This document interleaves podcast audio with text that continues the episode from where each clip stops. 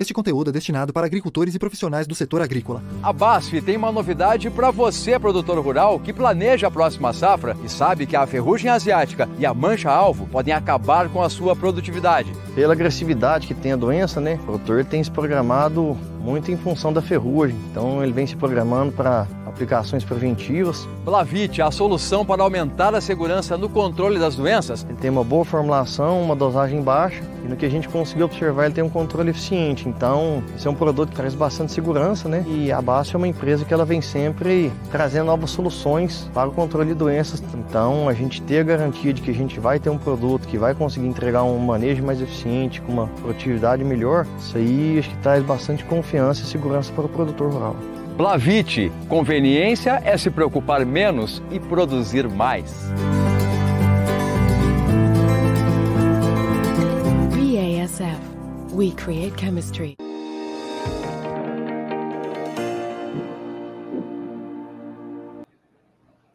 Olá, muito boa tarde a você que nos acompanha aqui pelo Notícias Agrícolas. Estamos começando o nosso boletim de mercado, olhando para a movimentação de Chicago.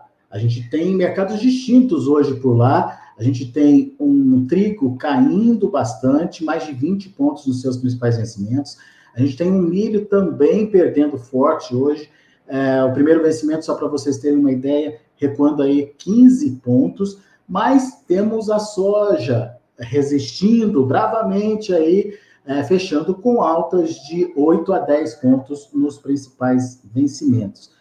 No entanto, essa movimentação dos mercados paralelos, dos, das outras commodities agrícolas, traz alguns sinais que a gente vai contar para vocês agora. E quem nos ajuda a contar essa história é o Aaron Edward, que está lá nos Estados Unidos e uh, tá, é, traz para a gente um pouquinho do que ele está percebendo aí dessas movimentações recentes. Seja bem-vindo, meu amigo. Obrigado mais uma vez por estar aqui com a gente, nos ajudar a entender um pouquinho da movimentação do mercado. E eu já começo te perguntando como é que a gente pode entender esse mercado. O mercado vem sustentado ao longo da semana, dá uma derrapada, cai forte, é, uma ou duas sessões e se recupera no final da semana. Ah, qual é a sua leitura? Seja bem-vindo, meu amigo. Boa tarde, muito bem colocado.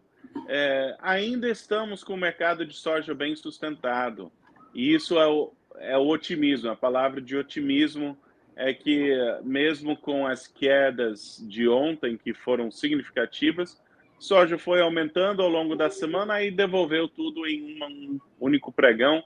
É, mas nós ainda estamos em patamares de preços e com movimentação bem sustentada. Essa notícia boa.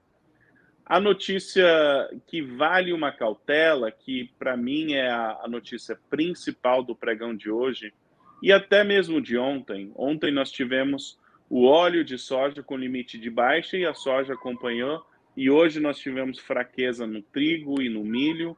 A, a palavra de alerta ou de cautela é que nós estamos começando a ver é, esse mercado autista nas commodities agrícolas que tem durado os últimos três anos, nós estamos começando a ver os sintomas de fraqueza. E a grande pergunta é se a soja vai conseguir permanecer bem sustentada e com talvez algum susto climático no Brasil, alguma demanda forte, se esses estoques apertados, junto com uma incerteza, vai nos dar uma arrancada de preços mais sustentável ou se realmente nós estamos chegando bem na, na reta final desse mercado autista. E para já... mim, a semana. Pode falar. Não, eu ia perguntar se já está claro para você que esses outros mercados que você citou, é, a, o trigo, o milho, o próprio óleo de soja, se eles já estão nesse processo de, é, de perda de, de, de potencial mesmo. Ah, isso já está é, concretizado, na sua opinião? Ainda não. E o motivo é aquele, aquela fala, né? Um, um pregão não faz tendência. Então, hoje para mim não foi dia de grandes decisões, de falar que a tendência está invertida, mas tecnicamente as expectativas, o quadro fundamentalista é, hoje não foi bom é, para as expectativas mais de longo prazo. Então, se nós abrimos na próxima semana com recuperação, aí tudo bem, foi um pregão, foi uma baixa, bola para frente, não, não tem desespero, segue a, a narrativa que, que nós vemos trabalhando de mercados bem sustentados. Mas a palavra de alerta é que não se sustentarem, cada vez mais nós vamos ter que aceitar que esse é um mercado deslizando, que é um mercado fraco, e trabalhar com ele como um mercado, um bearish market, né? um mercado em tendência baixista. E dá para gerir também, mas a postura é outra. Tem que ser mais agressivo nas oportunidades, tem que, é, tem que né, a, a, gestão de mercados baixistas é uma outra gestão. Então, para mim, a, a, próxima semana vai nos, nos falar muito sobre a tendência. Obviamente, eu espero que hoje seja um pregão que semana que vem a gente até esquece que aconteceu, que recuperou, está bem sustentado, bola para frente, mas é, é a, o, o, sinalzinho de alerta está acionado, na minha opinião, e, e essa movimentação é diferente. Em se confirmando essa tendência das agrícolas de é, sofrer essa pressão, né? Essa, essa mudança de tendência aí, inevitavelmente vai respingar na soja. Daí o que, que a gente precisa é, entender ou ficar atento ah, para ah, saber que momento que isso vai chegar definitivamente na soja ou não, Ara? Para mim é, é, é simplista, mas nas próximas semanas, se nós estamos trabalhando com esse patamar de preço, soja acima dos 14,20, acima dos 14,30, ou melhor, né? Melhor ainda em tendência de alta, então vamos ficar tranquilo. Mas se cada vez, né, a soja está mais baixo, aí será que vai segurar 14,10, vai segurar 14? Não, mas de 13 não baixa. Aí é, já é, uma, é um mercado deslizando. Então, a semana que vem, para mim, vai dar muita tendência desse mercado, porque o que, que acontece? Aí começa as vendas de desespero, aí começa a expectativa da safra brasileira, aí o produtor que tem que vender, aí o comprador fica paciente, aí o. E aquela história que o que nós temos vivido em mercado autista é que o comprador está preocupado e o vendedor está com poder de barganha. Mas em mercado baixista, ao contrário. Né, o comprador fala: olha, tem soja suficiente, eu posso esperar que essa soja vai chegar até mim, e o produtor que compete um com o outro para vender. E nós estamos chegando mais próximo desse cenário, na minha opinião, é, e essas expectativas estão mais concretizadas. Então, de forma simplista, se semana que vem é, é trabalharmos em baixa, eu acho que tem que, tem que ajustar as expectativas desse, do potencial desse mercado de soja para baixo. Por enquanto, que tem garantido essa sustentação aí é, do mercado de soja em Chicago é a incerteza da oferta aqui na, na América do Sul. Mas a cada semana que passa e, enfim, cada avanço de desenvolvimento das lavouras por aqui, o mercado fica mais certo se vai ter ou não essa oferta lá na frente, né? Exato. E só para complementar isso, a, o prêmio nos Estados Unidos está forte, a demanda pelo grão físico nos Estados Unidos de soja está forte, as exportações estão fortes, e qualquer susto no mercado brasileiro volta todo aquele cenário. Será que vai ter soja suficiente? Toda aquela história. Então, isso ainda é possível. Mas, é, com o desenvolvimento da lavoura brasileira, se o Brasil realmente produzir essa soja toda que está esperada, é, vai ter soja suficiente para agradar o mercado, as exportações dos Estados Unidos vão cair, a, capaz do prêmio no Brasil sofrer, e nós vamos estar trabalhando num, num mundo e num mercado com é, soja suficiente e provavelmente essa vai ser a narrativa que vai dominar. Então, para mim, é, é, hora, de, hora de prestar muita atenção e tomar cuidado, porque o quadro pode estar mudando na semana que vem. Se não houver sustentação, é é, crítico.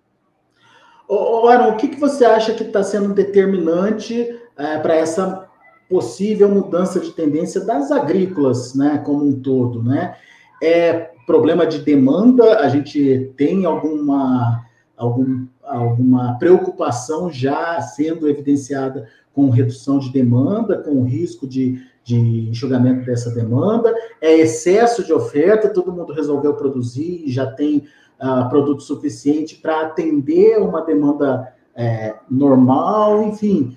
Por que, que é, é possível que esse cenário é, negativo para as commodities já esteja se estabelecendo?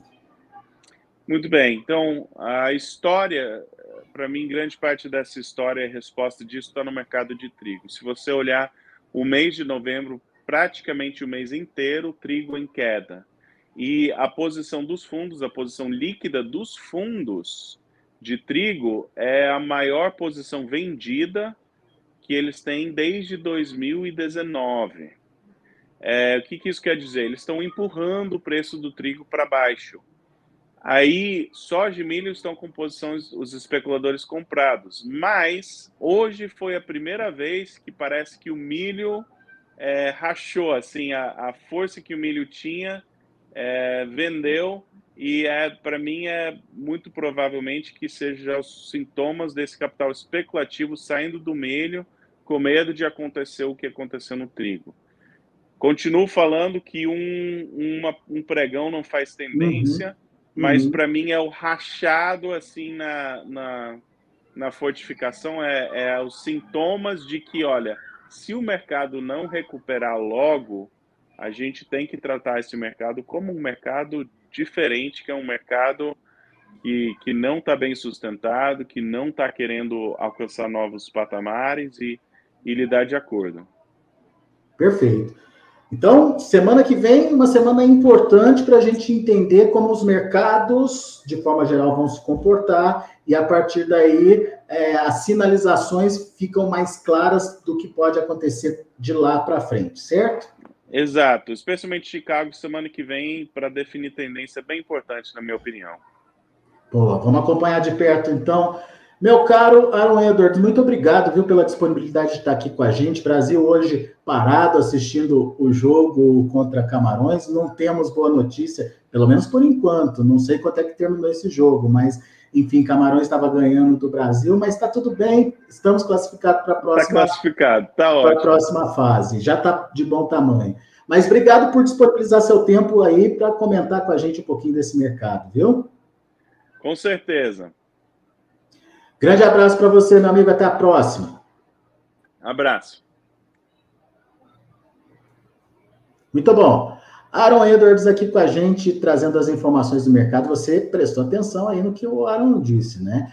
Vamos ficar atentos a semana que vem. A semana que vem vai ser definitiva aí para, é, pelo menos, indicar tendência para a gente, para onde os mercados podem ir. E mais do que isso, prestar atenção no que está acontecendo com os mercados vizinhos, com trigo, com milho, com óleo, com farelo, toda a tendência negativa que esses mercados forem se estabelecer, forem estabelecendo aí a partir da próxima semana, pode respingar na soja. Por enquanto, o que está segurando a soja nos atuais patamares é a incerteza sobre o tamanho da safra aqui na América do Sul, em especial no Brasil, mas essa incerteza vai diminuindo à medida que o tempo vai passando e as semanas vão aí avançando, obviamente, com as condições favoráveis é, para a lavoura ou menos é, prejudiciais aí para uma perda é, de grande potencial produtivo na safra brasileira. Deixa eu passar para vocês o fechamento, fechamento é, que hoje para a soja foi positivo. Janeiro acabou encerrando aí 14,38, alta de 8 pontos mais 75, março 14,46, alta de 9 pontos mais 75, e o maio 14,54, subindo 9 pontos e meio. Esse é o fechamento da soja. Na contramão, o milho, para dezembro, perdeu 15 pontos, fechou a 6 dólares e 35 centos por bushel. O março, 6 dólares e 46 centos por bushel, perdendo 14 pontos mais 25. E o maio, 6 dólares e 47 centos por bushel, queda de 12 pontos. Trigo teve um dia negativo também, como o, o Aaron explicou aqui para a gente. Trigo para dezembro fechou a 7 dólares e 37 centos por bushel, perdendo 21 pontos e meio. O março, 7,61, perdendo 22 pontos, a mesma perda para maio, uh, de 23, que fechou a 7 dólares e 73 centos por bushel. Muito bem, são esses os números de hoje do mercado. A gente fica por aqui. Agradeço a sua atenção e a sua audiência. Até a semana que vem.